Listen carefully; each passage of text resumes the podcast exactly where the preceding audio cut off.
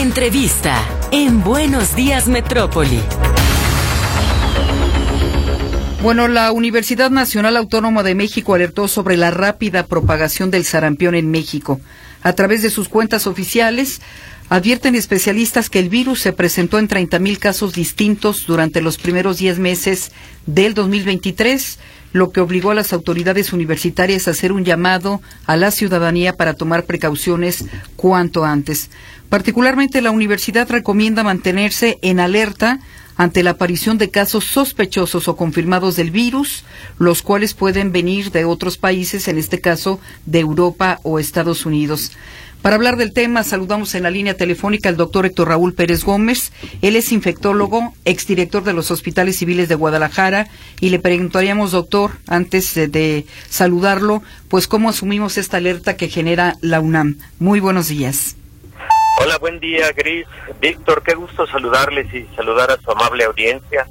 Pues eh, es un tema muy importante porque desde el año pasado, el 20 de octubre, la Organización Mundial de la Salud dictó esta alerta epidemiológica y le pidió a los países integrantes que eh, tuvieran acciones contundentes con respecto a la prevención del sarampión. Y efectivamente, lo que ocurrió en el 2022 fue que se presentaron en Europa alrededor de 32 mil eh, casos de sarampión y en el 2023 una cantidad similar, alrededor de 31 mil casos. Esa situación pues es grave, eh, considerando que existe una vacuna que protege contra esta enfermedad y además contra rubiola y contra paperas y el que existan este número de casos habla de una reducción en la cobertura de vacunación o de eh, que existen grupos que definitivamente siguen eh, optando por no vacunar a sus hijos y esa situación está generando esta alerta epidemiológica. La Organización Mundial de la Salud considera que en este momento podrían estar existiendo hasta 9 millones de casos a nivel mundial de sarampión y alrededor de 136 mil defunciones. Entonces, pues creo que sí debemos estar en alerta y debemos tomar acciones eh, contundentes. México no tiene tantos casos, afortunadamente ah, han sido alrededor de 200 casos anuales, eh, sobre todo en el año 2020, pero la, la Organización Mundial de la Salud sí pide a todos los países integrantes que estemos eh, vigilando eh, el sarampión y sobre todo eh, atendiendo a la cobertura de vacunación. Claro, no tiene México en estos momentos muchos casos, pero sí un importante flujo migratorio. Eso es, particularmente Europa y Estados Unidos podrían ser los regiones de donde podrían aparecer o provenir casos de sarampión. Y tal como ocurrió en el 2020, posiblemente recuerden que hubo un brote de sarampión en California y algunas familias mexicanas que estuvieron en, parques de diversión en aquel estado de la Unión Americana, eh, al regresar al país tuvieron eh, casos, tuvieron un pequeño brote, eh, no fueron tantos, pero ese puede ser el ejemplo de lo que eventualmente podría ocurrir, sobre todo a personas no vacunadas contra la enfermedad y ese flujo migratorio pues es el que podría en un momento dado incrementar el número de contagios en nuestro país. Yo creo que la UNAM ha hecho un llamado interesante y creo que todos deberíamos de sumarnos a estar atentos, alertas al riesgo de aparición de sarampión. Doctor, ¿qué es el sarampión y qué provoca en nuestro cuerpo? Bueno, es una enfermedad viral, Víctor. El sarampión tiene eh, tres fases. Una primer fase eh, conocida como periodo de incubación. Cuando una persona se infecta con este virus, transcurren alrededor de 10 días en promedio para que aparezcan los síntomas y al aparecer los síntomas eh, llega entonces la segunda etapa que es la de un prodromo eh, que se presenta parecido a un cuadro gripal. pueden existir fiebre, debilidad, cuadro gripal y luego viene un tercer momento que es la fase eruptiva, en donde aparecen esas eh, lesiones en la piel esas pápulas en la piel, eh, color rojizo, que también pueden aparecer en la parte interna de la boca, eso se le conoce como enantema, pero lo preocupante del sarampión es el riesgo de complicaciones. Las complicaciones pueden ser neumonía, pueden eh, llegar a causar eh, infección en el sistema nervioso central, es decir, encefalitis, infección en el oído medio conocida como otitis y conjuntivitis. Los casos que son letales son los que se complican precisamente, ya sea o encefalitis particularmente, y eh, se estima que en el caso de los menores la letalidad puede estar en el orden del 1%, una situación que sí que sí es preocupante y en el caso de los adultos, ojo con esto, la letalidad puede ser incluso mayor. Eh, ¿Qué es lo que ha ocurrido a nivel mundial? Se, se estima que ha disminuido la cobertura de vacunación.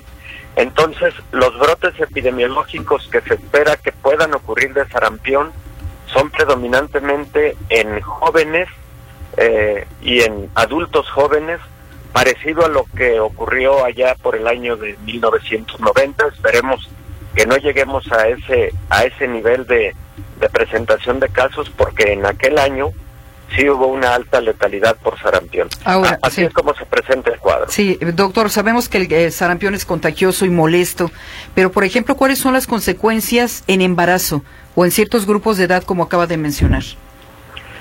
En el embarazo sí pueden ocurrir alteraciones en el producto, puede ocurrir prematurez, por ejemplo, y pueden existir eh, casos de trastornos auditivos, trastornos visuales, y bajo peso al nacer es lo que se ha reportado básicamente. En el caso de rubiola, una enfermedad muy similar, las alteraciones en el embarazo, bueno, por motivo de infección en el embarazo, para el producto son, son mayores que en el caso del sarampión. Eh, y por otro lado, me parece importante también eh, señalar que algo que la población debe estar vigilando en este momento es que la cartilla de vacunación marque que los niños a partir de los 12 años, 12 meses de edad, perdón, a partir de un año de edad hayan recibido la primera dosis de la vacuna llamada triple o conocida como triple que es sarampión, rubiola y paperas, que es la que se aplica en el mundo en este momento. Sí. Ahora, doctor, si una persona no se vacunó de niño, por ejemplo, que tenga su eh, cartilla en orden, ¿Puede hacerlo de adulto? ¿No hay ningún problema? ¿Con quién se tiene que dirigir? ¿Tiene que ir al sector salud? ¿Lo puede conseguir en una farmacia? Eh, no, no se puede conseguir en una farmacia. Sí se puede conseguir en centros de vacunación privados, pero no en farmacias en este momento, Gris. Y el sector salud tiene la vacuna triple. Un niño que no recibió la vacuna, por ejemplo, a los 12 meses de edad, la debe recibir cuanto antes, independientemente de la edad. La vacuna es de dos dosis. La primera se aplica a los 12 meses, pero la segunda se aplica cuando el niño va a entrar a la escuela. Puede ser a los 6 años de edad o antes si, si va a entrar a la escuela antes, ¿no?